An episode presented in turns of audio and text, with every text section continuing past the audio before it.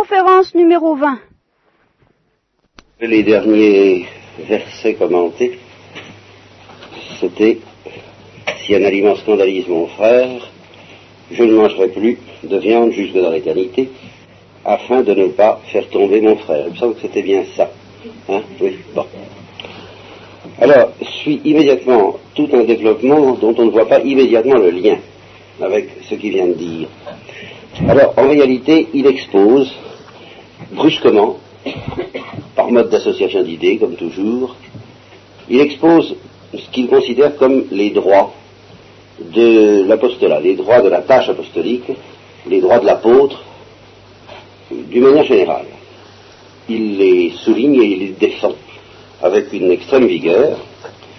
Et puis, il dit, ben, vous voyez, tous ces droits qui sont imprescriptibles, qui sont absolus, eh bien moi, je ne les réclame pas. Et c'est ma gloire de ne pas les réclamer. Ma gloire, c'est pas d'évangéliser, parce que évangéliser, je ne le fais pas exprès, je n'ai pas le choix. C'est pas moi qui ai décidé d'évangéliser, ça m'a été imposé d'une manière tellement irrésistible que ça n'est pas une gloire pour moi d'évangéliser, c'est une nécessité absolue, un devoir tellement impérieux et tellement grave que malheur à moi si je n'évangélise pas. Mais ma gloire, eh ben, c'est de le faire justement sans réclamer aucun des droits qui s'attachent, qui sont, et que je maintiens, être ceux de l'ouvrier apostolique. Voilà. Alors, vous voyez bien que pour, par amour pour les autres, afin de gagner les autres, afin que, mon évangile soit plus fructueux, vous voyez, je n'ai pas le choix d'évangéliser ou de pas évangéliser. Bien.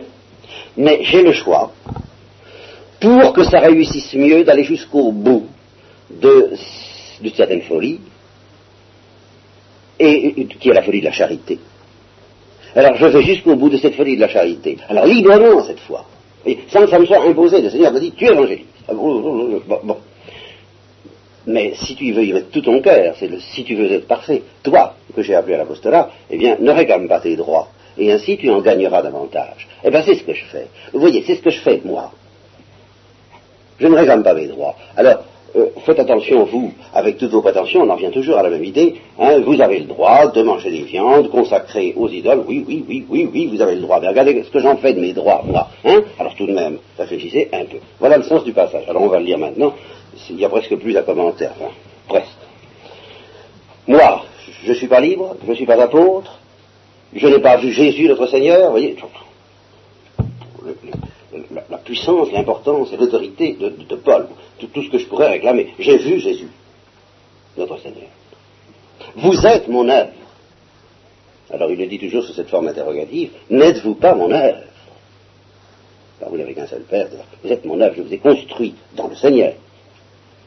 Hein? il y en a qui me discutent, il y en a qui contestent, mais ce n'est pas vous qui allez me contester. Vous savez bien que je suis votre œuvre. Si pour d'autres je ne suis pas apôtre, au moins pour vous, je le suis. Car le sceau, la marque de mon apostolat, c'est vous, dans le Seigneur.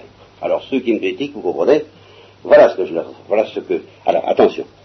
Donc ma réponse à ceux qui me critiquent parce que je ne suis pas d'accord pour que vous agissiez complètement à l'aise et en utilisant tous vos droits à propos des viandes, eh bien, voilà ma réponse je, vous montre mes droits et je vous montre que je n'en use pas par amour pour mes frères. Alors réfléchissez un peu avant d'exercer vos droits. Voilà tout le sens du paragraphe.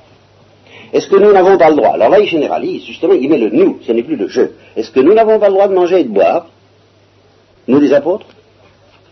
Est-ce que nous n'avons pas le droit de mener avec nous une femme sœur, comme font les autres apôtres, et les frères du Seigneur et Pierre? Alors là, euh, la femme sœur, on peut dire que c'est la théologie, on pourrait baser là-dessus une théologie de la gouvernante de curé. Voyez-vous, c'est, le principe qu'on peut se faire aider, n'est-ce pas, par euh, une femme sœur, et même plusieurs, les saintes femmes qui servaient le Christ, etc., etc. Ou alors, alors, nous, ce serait nous, moi et Barnabé. Ou alors, moi et Barnabé, on serait les seuls à être privés du droit de ne pas travailler, à être privés du droit de ne pas travailler. Autrement dit, il revendique pour les apôtres le droit de ne pas travailler parce que suffit, la tâche de la parole euh, est très suffisante pour occuper un homme. C'est un droit. Ça. Et si Saint Paul ne l'exerce pas, c'est par une folie ultime de la charité. Et puis parce qu'il en a les moyens euh, physiques et que le Saint-Esprit le, lui a suggéré. Alors, nous serions les seuls à être privés du droit de ne pas travailler, mais enfin tout de même, qui a jamais fait campagne à ses propres frais? Qui cultive une vigne et n'en mange pas un peu de fruits, mettons que c'est une grosse vigne, il la donne à, la communauté, enfin il prend un petit peu ce qu'il faut pour lui, et puis il donne le reste à la communauté, quoi. Hein. Est-ce que je parle selon l'homme? Alors on me dirait c'est des vues humaines, mais la loi le dit, dans Moïse il est écrit tu ne muselleras pas le bœuf foulant le grain. Hein, le bœuf foule le grain, eh ben, tu pas de muselière pour qu'il puisse pas. Ça, ça c'est l'aspect un peu sadique et odieux de tous les exploiteurs, n'est-ce pas? Le bœuf foule le grain, mais on lui fiche une muselière pour qu'il puisse pas picorer un petit peu de temps en temps. Tandis que dans les sociétés où il n'y a pas de loi sociale rigoureusement euh, égalitaire et juste, mais humaine, eh bien, on ne muselle pas le droit de picorer à celui qui euh, foule le grain. Hein, voilà, tout simplement. Alors, c'est dans la loi de Moïse, parce que la loi de Moïse n'est pas une loi socialiste, mais une loi humaine. Nous avons vu ça dans l'Ancien Testament, ceux qui y étaient. Eh bien, est-ce que vous croyez que Dieu s'inquiète tellement des bœufs hein? Je, crois que c'est à cause de nous qu'il déclare cela, car c'est bien à cause de nous que ça a été écrit. Celui qui laboure doit labourer avec l'espérance bah, d'avoir quelques fruits. Celui qui foule le grain avec l'espérance bah, d'en prendre sa part. Si nous, nous, les apôtres en général, Barnabé et moi en particulier. Et justement, il est probable qu'il devait revendiquer pour Barnabé ce qu'il ne revendiquait pas pour lui, je suppose. Si nous, nous avons ainsi semé chez vous les biens spirituels, eh bien, la belle affaire si nous moissonnons un peu de vos biens matériels. Si d'autres exercent ce droit sur vous, car alors quand il s'agit de gens qui sont moins exigeants, moins purs, moins affolants que Saint Paul, alors là on tolère tout. C'est ce qu'il dira aux Galates, je crois. Vous vous laissez, ah, quand il s'agit des autres, alors là, vous vous laissez bien tailler, corver, à merci. Hein. Quand il s'agit de moi, c'est une autre histoire. Hein. Alors, si d'autres exercent ce droit sur vous, pourquoi pas plutôt nous-mêmes? Eh bien, nous n'avons pas usé de ce droit. Et cependant, là, vous voyez, il dit nous, ce qui suggérait qu'il a entraîné Barnabé dans cette sainte folie, dirait les auteurs pieux. Mais nous supportons tout, et alors c'est là où intervient le motif exact pour lequel il demande à ceux qui veulent manger la viande à leur, euh, gré, parce qu'ils sont instruits et affranchis, euh, le motif exact pour lequel il leur demande de ne pas faire cela, c'est pour ne pas créer d'obstacle. L'obstacle, c'est la pierre qui fait tomber. De ne pas créer d'obstacle à l'évangile du Christ. Et il insiste, après la, comparaison du travailleur, n'est-ce pas, l'apôtre est un travailleur, eh ben, les travailleurs ont le droit de de vivre sur leur travail. Bien, pas forcément de capitaliser, n'est-ce pas, tous les produits de leur travail, mais de vivre sur les produits de leur travail. Alors, autre comparaison venant des le service euh, rituel, les services liturgiques, et dans la société juive, les services liturgiques eh ben, assurant euh, la quotidienne, comme on dirait, n'est-ce pas, de ceux qui assurent ce service. Ne savez-vous pas que ceux qui accomplissent les fonctions sacrées vivent du sanctuaire? Et que ceux qui font le service de l'hôtel, eh bien, ils ont leur part aux offrandes faites à l'hôtel, n'est-ce pas? Il y a euh, ce qui est fait pour l'hôtel, et puis ils prennent une petite part, et puis le reste, c'est pour la liturgie et c'est pour Dieu. Eh bien, de même, le Christ, effectivement, vous le trouverez dans l'Évangile, a dit à ceux qui annoncent l'Évangile, l'ouvrier digne de son salaire, de vivre de l'Évangile. Eh bien, moi, j'ai rien fait de tout ça, je n'ai rien utilisé de tout ça. Euh, ceci dit, brusquement, il prend conscience que les autres pourraient entendre ces paroles ou les lire comme un appel du pied. Vous pourriez peut-être. Ah non, il a dit attention, je ne vous dis pas ça pour que euh, j'aimerais mieux mourir. Parce que plutôt que quelqu'un annule mon titre de gloire, c'est ce que je vous disais tout de suite. C'est mon titre de gloire, c'est le seul que je peux se revendiquer, parce que pour l'évangélisation, je n'ai pas le choix, mais là où je mets ma, coquetterie, euh, ma coquetterie d'amour, c'est de ne pas me faire payer. Alors, je vous en prie, ne m'enlevez pas ma couronne, c'est la seule que j'ai. Vous voyez, c'est ça que ça veut dire. Si je prêche l'évangile, c'est pas pour moi un titre de gloire, c'est une nécessité qui m'incombe, et malheur à moi si je n'évangélise pas. Si je le faisais de mon plein gré, d'accord, je mériterais un salaire. Mais si c'est sans l'avoir voulu, ça m'est imposé, c'est une gestion qui m'est imposée, alors où, est le salaire? Eh bien, où est ma gloire? Ben, c'est qu'en prêchant l'évangile, je le prêche gratuitement pour ne pas user de mon droit de prédicateur de l'évangile, car étant libre, alors, pof, arrive cette espèce, cet extraordinaire développement qui se termine par ce qu'on pourrait donner comme titre, je me suis fait tout à tous. Car étant libre à l'égard de tous, je me suis fait l'esclave de tous, afin de gagner le plus grand nombre, afin de gagner le plus grand nombre. Et pour les juifs, je suis devenu comme un juif, afin de gagner les juifs. Et pour ceux qui sont sous la loi, je me suis assujetti à la loi, moi qui n'y suis pas, puisque je vous l'ai dit que la grâce me libère. Mais pour gagner ceux qui sont sous la loi. Et pour ceux qui sont sans loi, pour les gentils, pour les païens, eh bien je suis devenu comme étant sans loi, quoique je ne sois pas sans loi de Dieu, étant sous la loi du Christ, mais j'ai fait comme si j'étais sans loi. J'ai vécu comme eux, je me suis mis dans leur... Je, n'ai pas, euh, c'est le texte que nous avions évoqué pour les Philippiens l'autre fois, je n'ai pas euh, réclamé jalousement mes privilèges de sectateur du judaïsme euh, pour gagner ceux qui sont sans loi. Et pour les faibles, je suis devenu faible, afin de gagner les faibles. Je me suis fait en un mot tout à tous, afin que de toute manière, j'en sauve quelques-uns. Or tout ça, je le fais à cause de l'Évangile, afin d'en devenir participant. Et alors ici intervient un des textes les plus, les moins rigolos. Ça, il n'y a pas de doute, de tout, le, de et de tout le Nouveau Testament.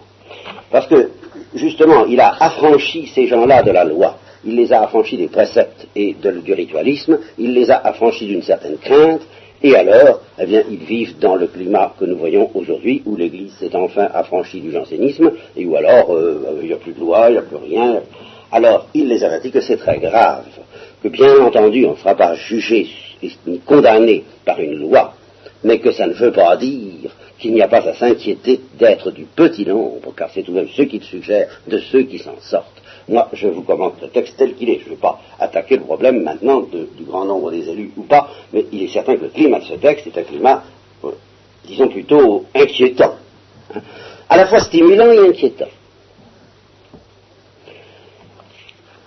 première comparaison, la course. Bon, ben, tout le monde court, bien sûr, tout le monde court, mais il y en a un seul qui gagne. Voilà. Bon. Alors, courez, mais pas, mais courez, mais, courez d'abord. Hein mais courez pour gagner.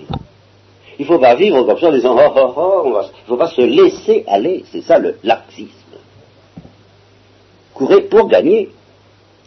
Et quand on fait des concours euh, de ce genre, il immédiatement, vous voyez, récemment j'ai discuté avec des, médecins, des psychologues, des gens comme ça sur le, sur le freudisme sur la morale, et on, voit très bien que la, morale contre laquelle s'est insurgé Freud, c'est une morale de tabou, une morale d'interdit, une morale de, crainte et de...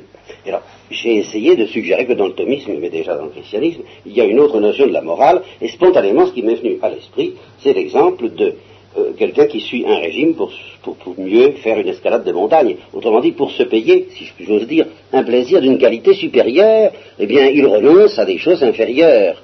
Eh bien, c'est exactement cette comparaison-là qu'évoque Paul. Il dit, après tout, les athlètes, pour gagner, non pas parce qu'ils se disent euh, je suis parfait, je suis ascète, je ne me prive, non, mais simplement pour courir, pour être en forme. Eh bien, ils s'imposent tout de même une abstinence rigoureuse. Et pourquoi ils, se, fatiguent ainsi, tous ces gens-là, toutes ces stars de cinéma et, tout, et autres, n'est-ce pas, manger des biscottes, hein, euh, avec euh, un petit régime comme, enfin, un petit régime, quoi, enfin, ça pourrait être. C'est pas drôle du tout. Euh, eh bien, pourquoi Pour une couronne périssable. Alors, nous, nous travaillons tout de même pour une couronne impérissable. Moi, moi aussi je cours, mais je cours pas n'importe comment, sans savoir pourquoi. Je, n'use pas mes efforts dans une espèce de folie qui passe je, fais du pugilat, mais je ne fais pas du pugilat comme ça dans, le vide. Je, meurtris mon corps, je le traîne captif, de peur qu'après avoir servi aux autres de proclamateurs de l'Évangile, après avoir euh, enseigné l'Évangile aux autres, à leur montrer la voie, ben, moi-même je ne sois disqualifié. Et alors ici, une petite remarque de Chrysostome, ainsi, je crois que Saint Augustin, oui, c'est ça. Hein? Saint Augustin dit, ben, décidément, Paul, il n'est pas rigolo. Surtout quand il dit ça. Surtout, c'est ça qui impressionne le plus Saint Augustin. Il dit, je, réduis mon corps en servitude de peur que je ne sois disqualifié, euh, mis de côté, écarté, après avoir euh, montré le chemin du royaume des cieux, comme le disait un, un père bénédictin que j'avais connu, euh, priez pour moi afin que je ne sois pas simplement un poteau indicateur. Ben oui, euh, voilà, c'est un poteau indicateur, c'est très bien, mais il faut, s'y engager quand même un peu sur la route qu'on montre, quand même un peu.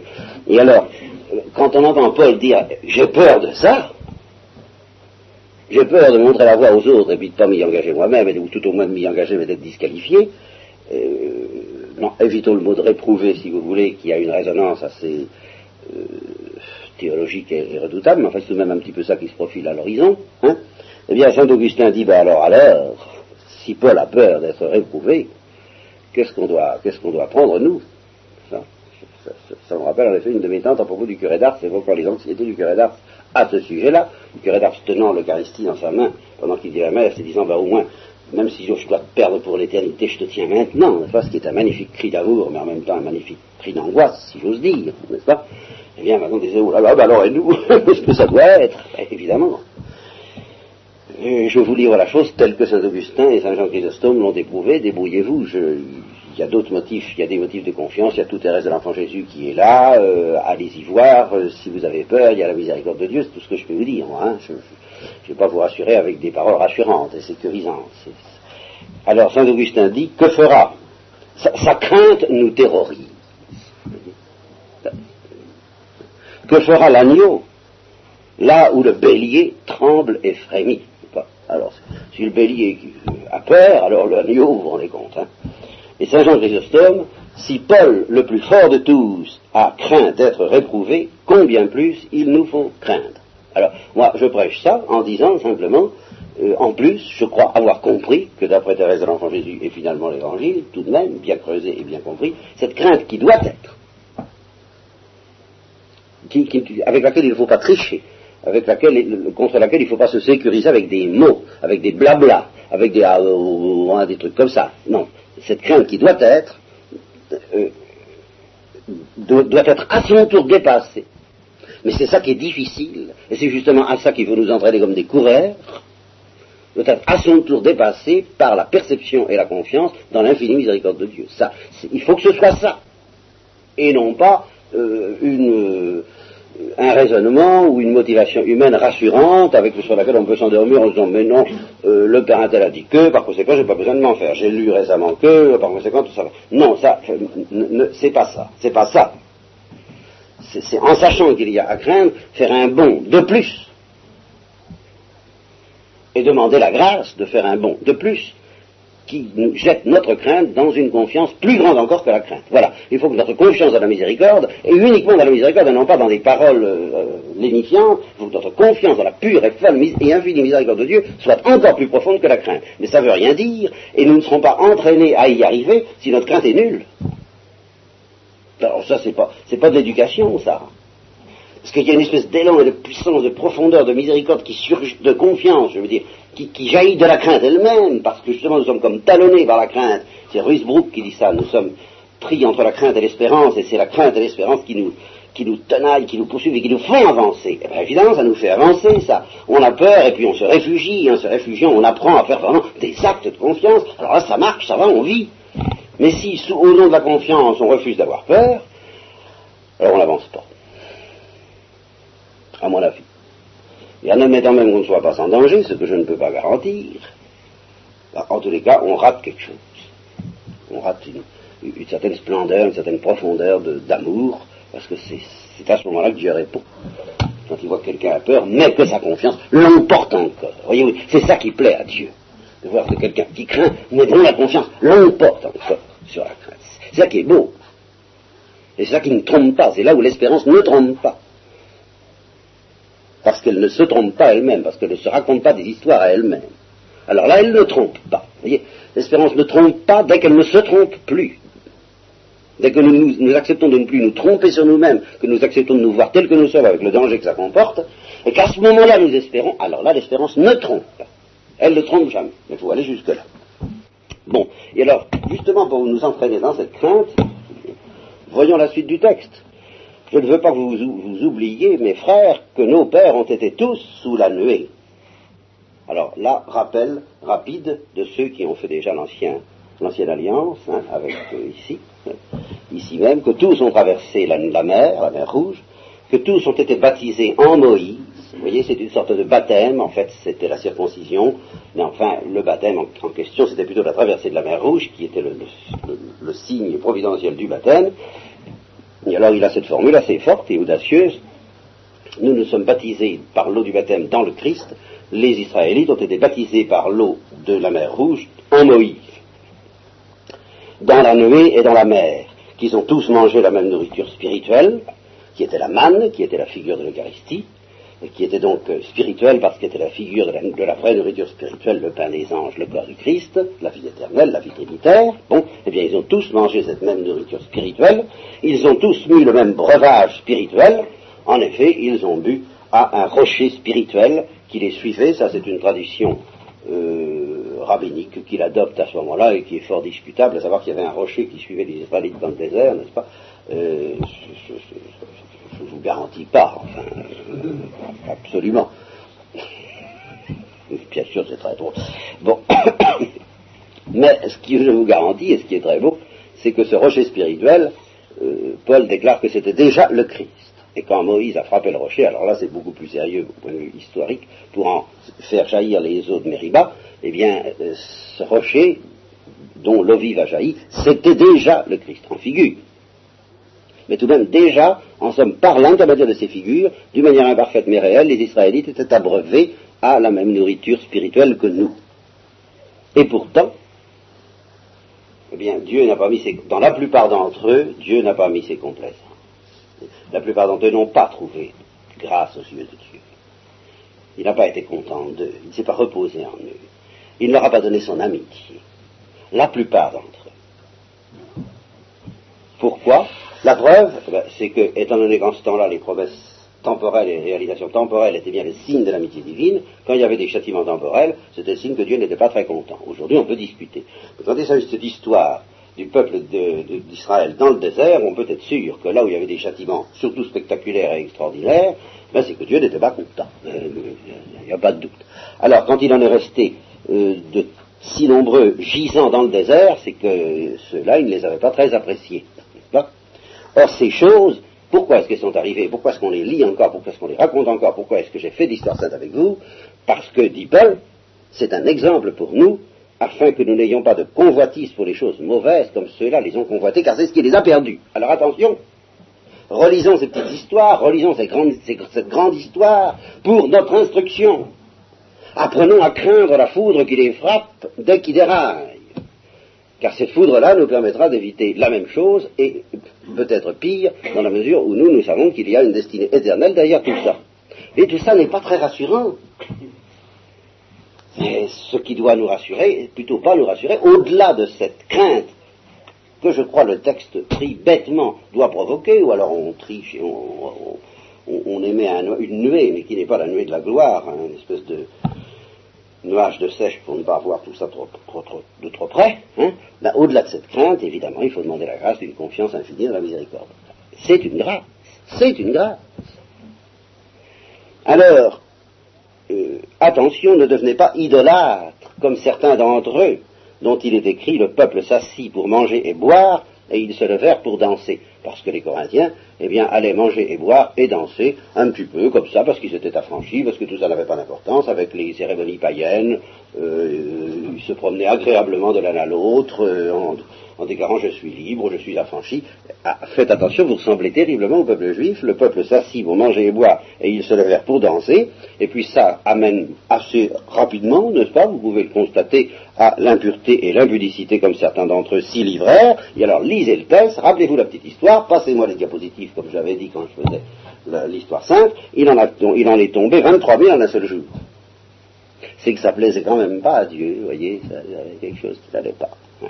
Ne tentons pas le Seigneur, comme certains d'entre eux le tentèrent, et ils périrent par les serpents. Et à ce moment-là, ce fut le serpent des reins, et elle fait justement la confiance de la miséricorde infinie. Vous voyez, c'est exactement ça. Les serpents pour nous faire peur, et puis l'apprentissage de la confiance de la miséricorde, le serpent des reins élevé dans le désert, ceux qui seront le regarder avec confiance seront sauvés. Mais il faut les deux. Ne murmurez pas non plus, comme murmurèrent certains d'entre eux. Et ils périrent par l'exterminateur. L'exterminateur, c'est l'ange lequel n'est pas un démon, hein, ce qui prouve que de temps en temps, il n'y a tout de même pas que les démons pour nous frapper. L'ange qui frappa les premiers-nés d'Égypte euh, n'a jamais été considéré comme un démon. C'est celui qu'on appelle l'exterminateur. Et alors Paul assimile à ce moment-là à l'exterminateur euh, les anges qui intervinrent pour euh, expédier, je n'ose pas dire encore dans un monde meilleur, ceux qui murmuraient dans le désert et qui justement se sont trouvés immédiatement satisfaits dans leurs revendications. Eh bien, toutes ces choses leur advinrent comme autant d'exemples Et elles ont été écrites pour notre instruction.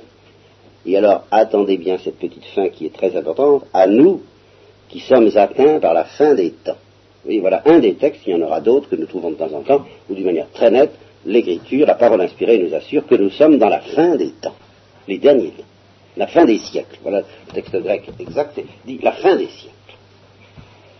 Alors, et c'est ici cette parole, c'est exactement ça, c'est donc bien une parole de, je n'ose pas dire d'inquiétude, puisqu'il dit par ailleurs, n'ayez aucune inquiétude, mais alors ça, euh, il ne faut pas tricher avec ces paroles-là, il faut accepter de les découvrir comme contradictoires, et puis de demander au Saint-Esprit comment elles s'arrangent.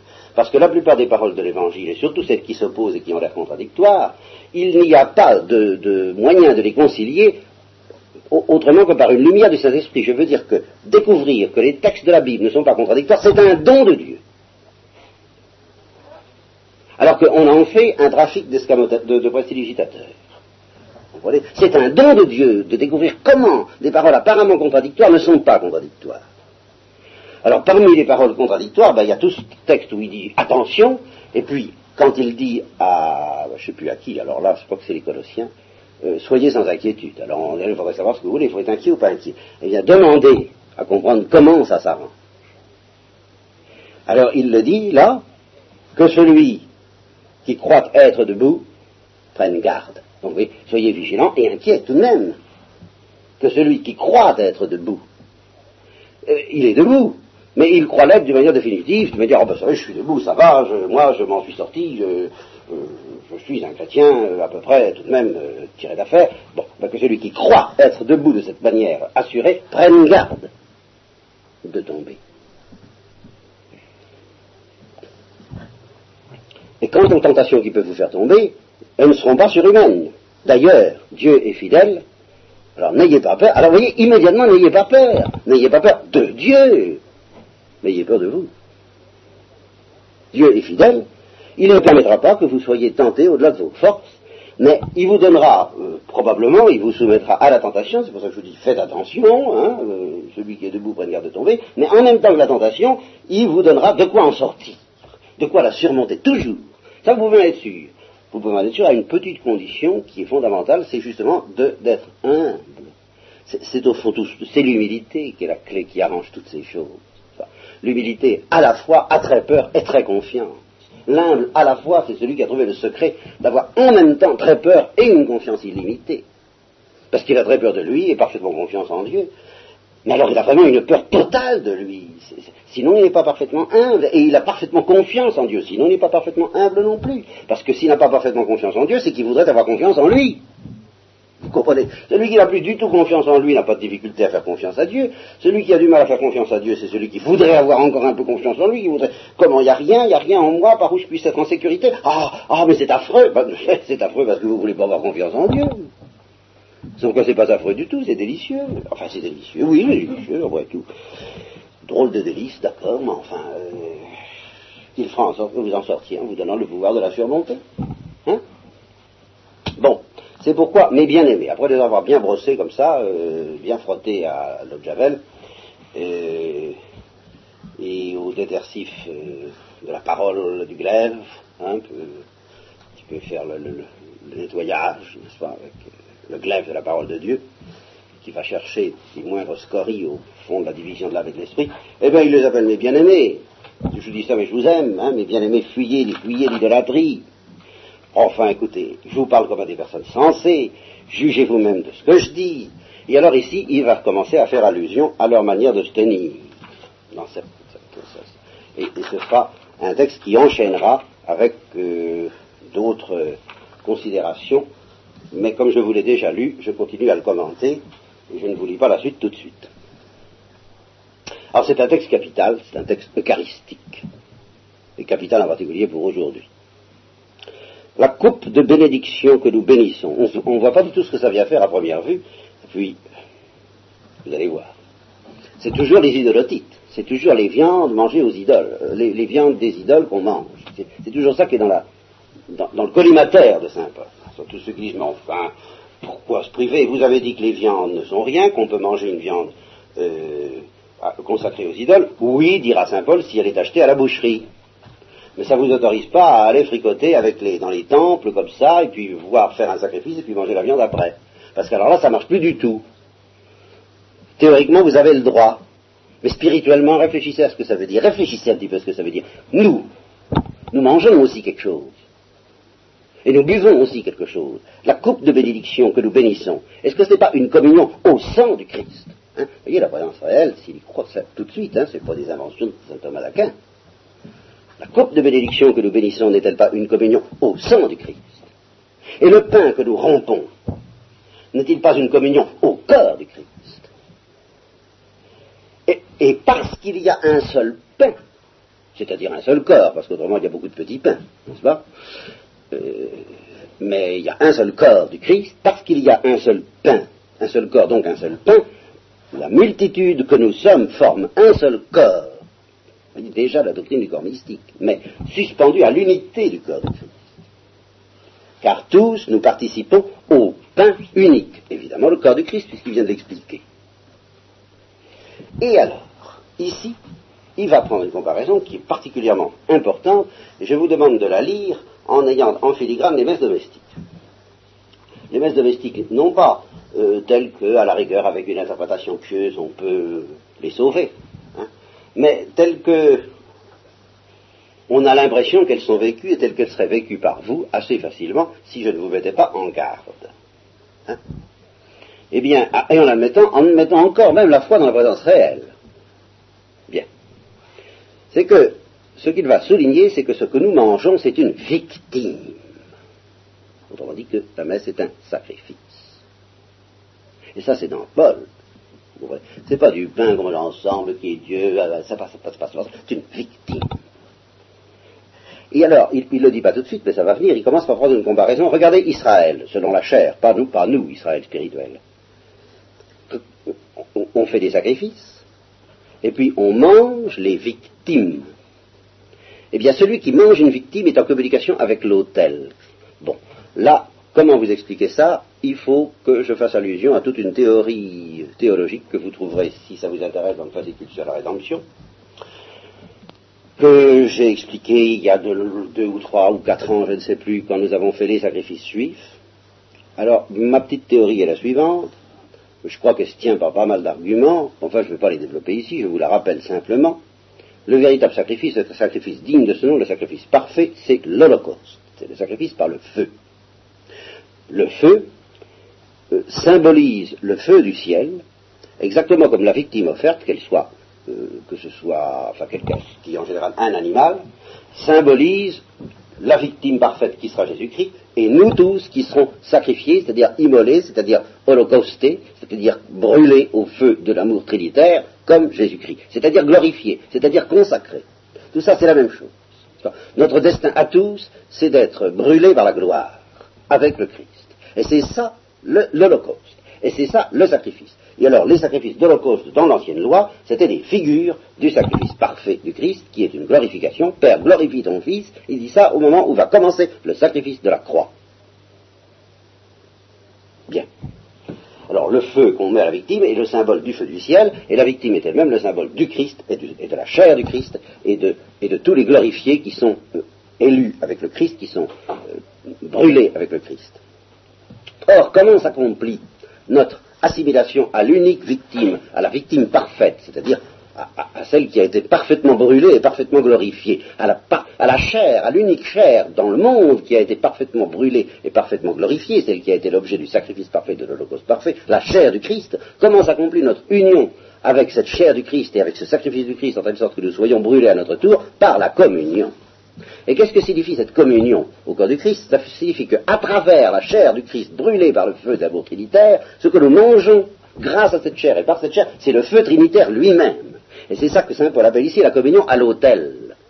Par, l'intermédiaire de la victime, ce que je mange, c'est le mystère qui s'est accompli sur l'autel, c'est-à-dire je mange l'Holocauste en quelque sorte, c'est-à-dire je mange le feu. Oui, c'est ça que signifie l'Eucharistie. Je mange le feu qui a glorifié Jésus-Christ. Voilà ce que ça veut dire. Et alors, quant aux sacrifices sanglants, ils sont une préparation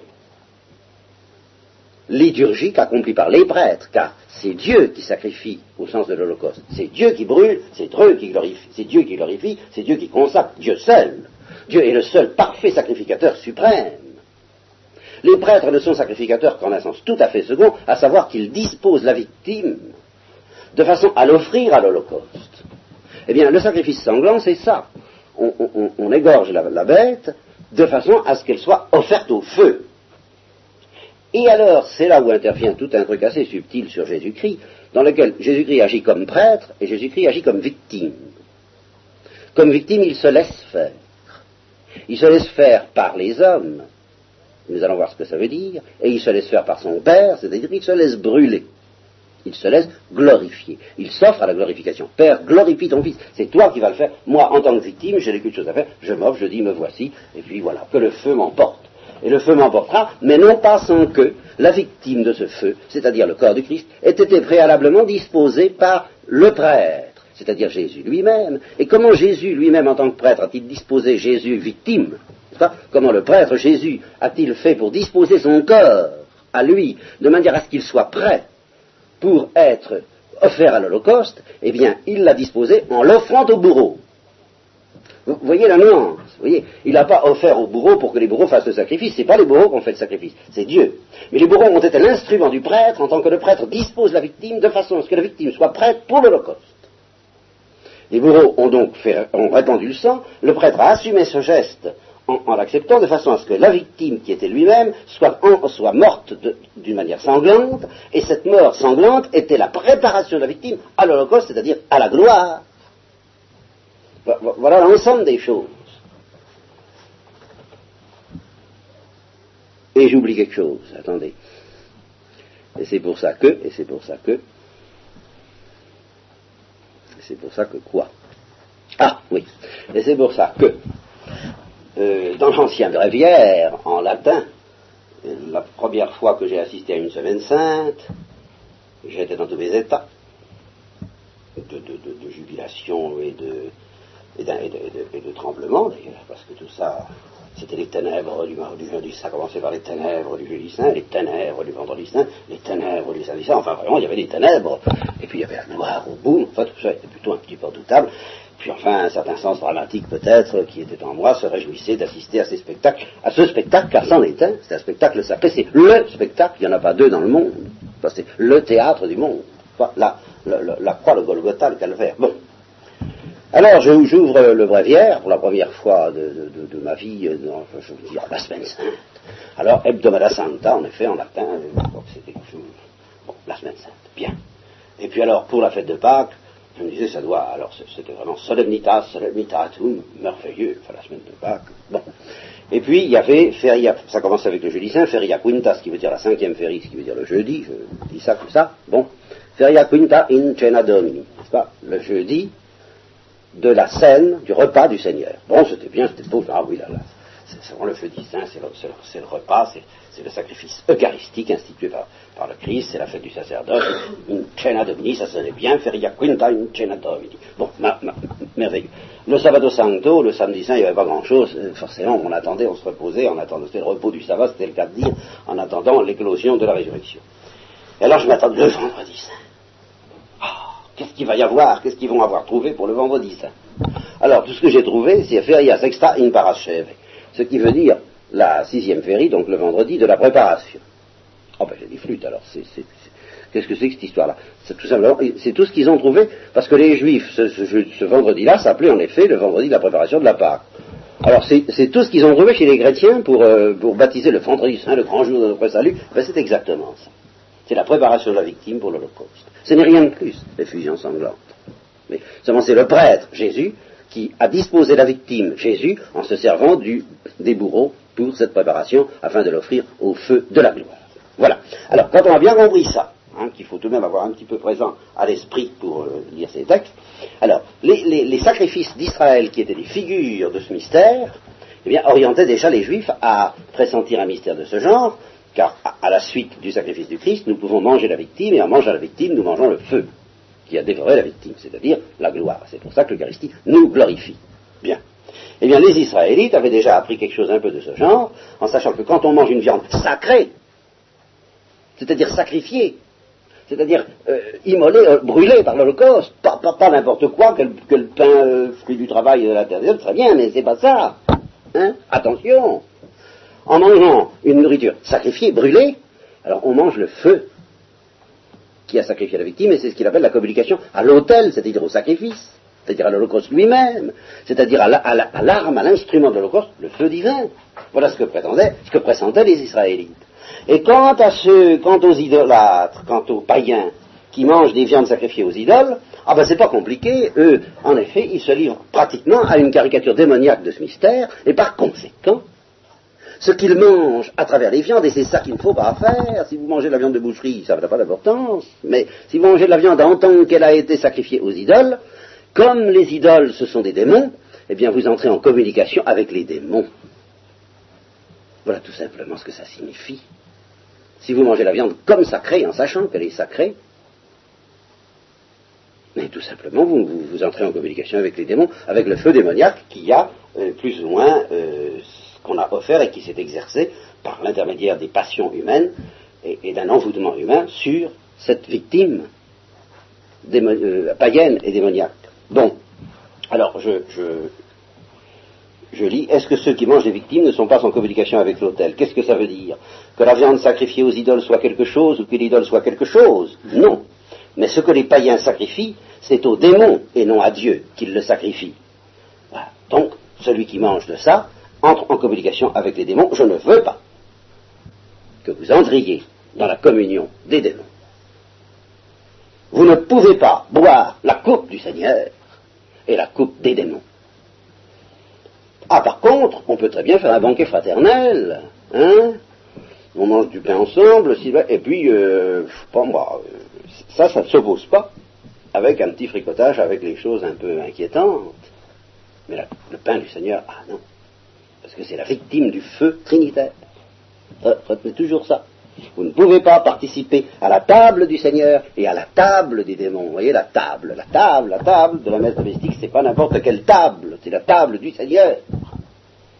Vous voudriez, ou alors vous voulez provoquer la jalousie du Seigneur? Est-ce que nous sommes plus forts que lui Tout est permis, bien sûr, c'est la rengaine que vous avez dans la bouche parce que je vous l'ai appris, mais tout n'est pas bon, tout n'est pas profitable, tout n'est pas constructif, tout n'est pas édifiant au sens très fort que je vous ai dit l'autre fois.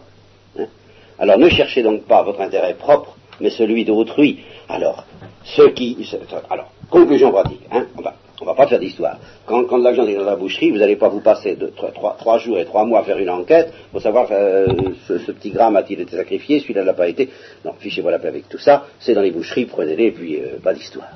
Pas, pas d'inquiétude, de scrupule de conscience, du moment que c'est dans la boucherie. Hein. Car la terre et tout ce qu'elle contient est au Seigneur.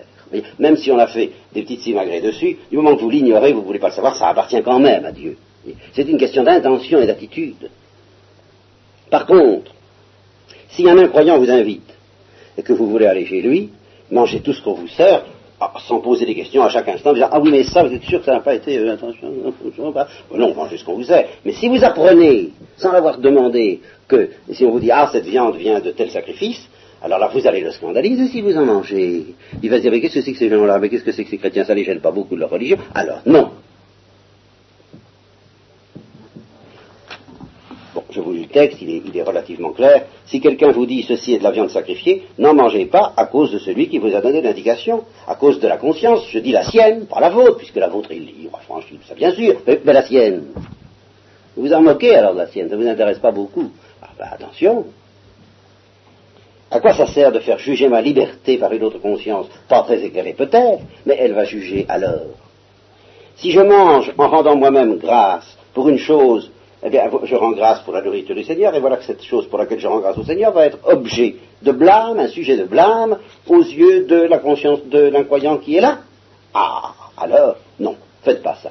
Faites tout pour la gloire de Dieu. Soit que vous mangiez, soit que vous buviez, quoi que vous fassiez, faites tout pour la gloire de Dieu. Soyez de ceux qui ne causent de scandale ni aux Juifs, ni aux Grecs, ni à l'Église de Dieu.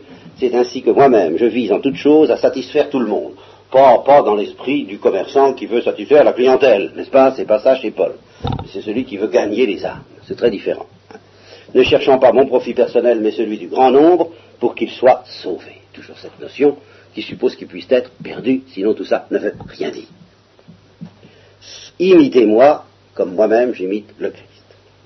Alors, suis. Voilà, c'est la fin d'une grosse partie de la lettre. Euh, il nous reste un petit peu de temps. Je m'en vais me contenter de lire une assez longue portion du texte suivant qui nous que, nous, commenterons les fois d'après. Je vous en félicite. Vous vous souvenez de moi en toutes choses et vous retenez les traditions telles que je vous les ai transmises. Alors, il ne faut pas s'y tromper quand il fait des compliments aux Corinthiens, euh, c'est que ça va mal aller. Vous, vous retenez les traditions. Ceci dit, n'est-ce pas?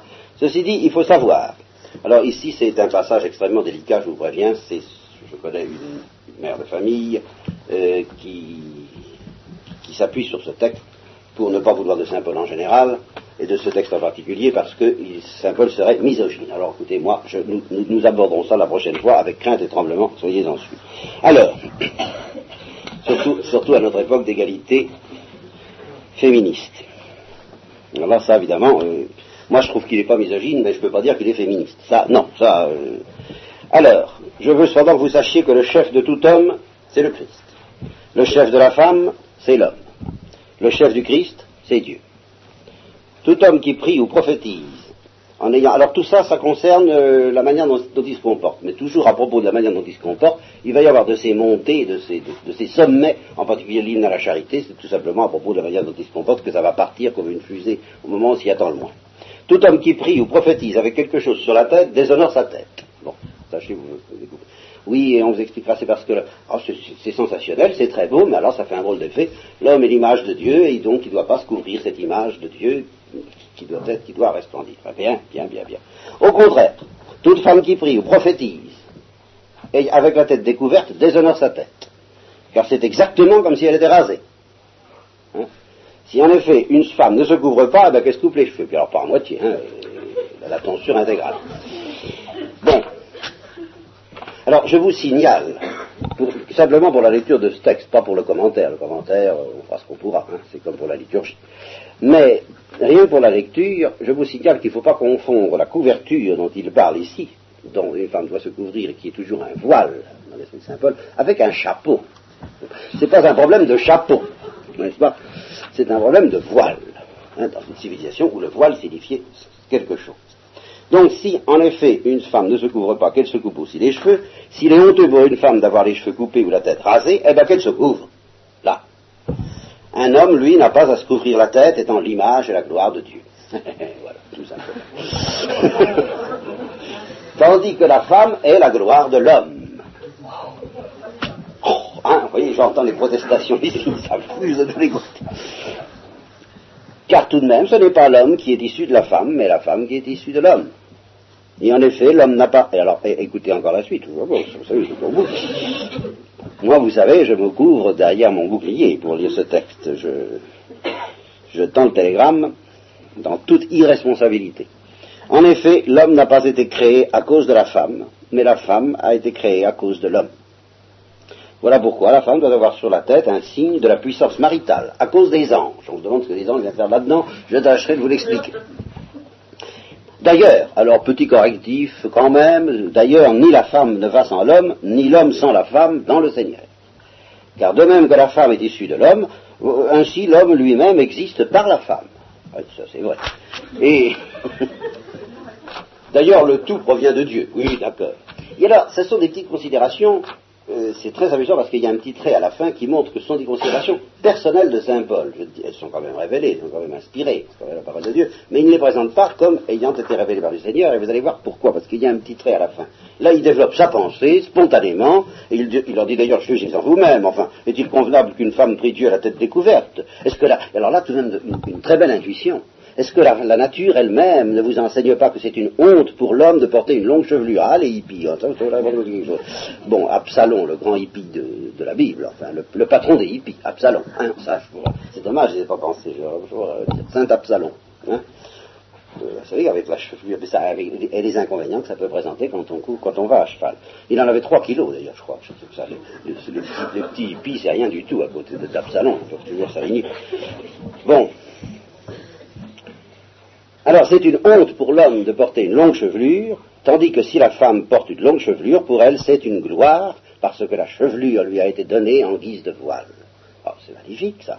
Hein si pour... Ah, alors, euh, oui, il, part, c'est une considération quasiment philosophique, il dit, mais enfin tout de même, regardez, vous n'avez pas le sens de, des choses, pas, pas bon sens naturel. Oui, il a tout écouter, si vous n'êtes pas content, vous, avez qu'à aller vous faire cuire un œuf. Voilà pratiquement comment ça se termine. Je traduis librement, mais enfin c'est dans le texte. Si pourtant quelqu'un a la prétention de contester, nous n'avons pas cette habitude-là, non plus que les églises de Dieu. Voilà.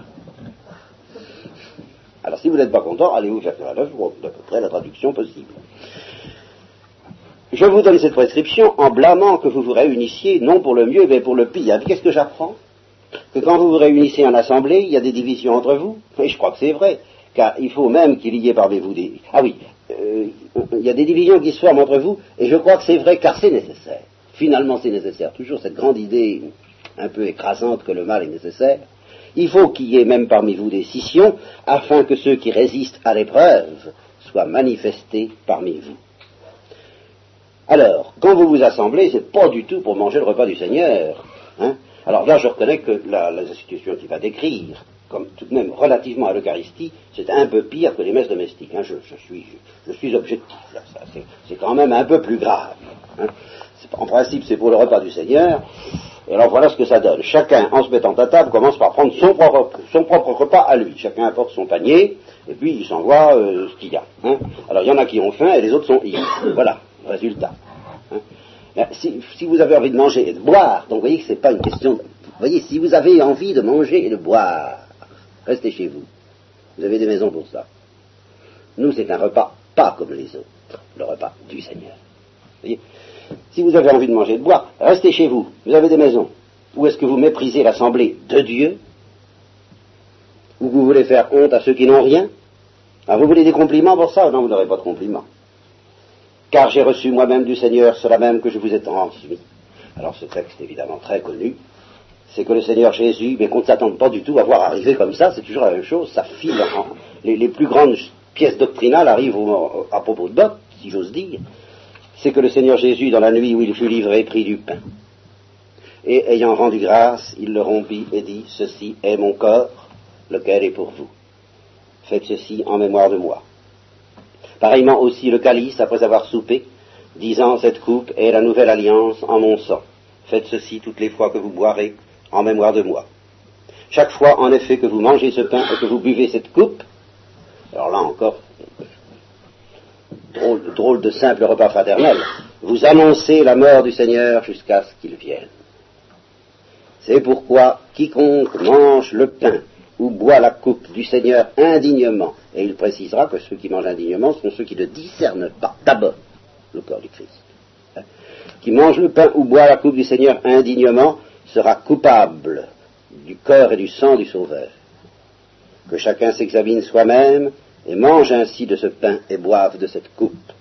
Car celui qui mange et boit, s'il ne discerne pas le corps, mange et boit sa propre condamnation. C'est pour ça d'ailleurs que beaucoup parmi vous sont infirmes et malades et nombreux sont les morts. Ça se porte pas très bien chez vous, ça manque de santé euh, corporelle parce que ça manque de santé spirituelle. Hein, déjà toute la doctrine de l'onction des malades qui est derrière. Si nous savions nous discerner nous-mêmes, nous ne serions pas condamnés. Mais étant jugés par le Seigneur, nous sommes corrigés afin que nous ne soyons pas condamnés avec le monde. Voyez, le Seigneur nous corrige d'avance. Il nous fait même mourir d'avance parce qu'il vaut mieux livrer notre corps à Satan, comme il le dit à un autre endroit, pour que l'âme soit sauvée. C'est le Seigneur qui nous corrige pour que nous ne soyons pas corrigés avec le monde. Ainsi, mes frères, quand vous vous assemblez pour manger, attendez-vous les uns les autres. Si quelqu'un a faim, bah, qu'il mange chez lui, hein, afin que vous ne vous assembliez pas pour votre condamnation. Pour le reste, j'y mettrai ordre dès que je serai arrivé. Voilà, j'arrête la lecture de ce texte qui n'est pas tout à fait fini, parce que ça fait quand même une coupure suffisante. Nous commenterons déjà ça la prochaine fois, et alors nous aborderons, après les trois plus grands chapitres de la lettre, nous n'avons encore rien commencé à dire d'intéressant pour, ainsi dire, à côté de ce qui nous reste, le problème des charismes, le mystère de la charité, et, euh, et la résurrection des morts, tout simplement.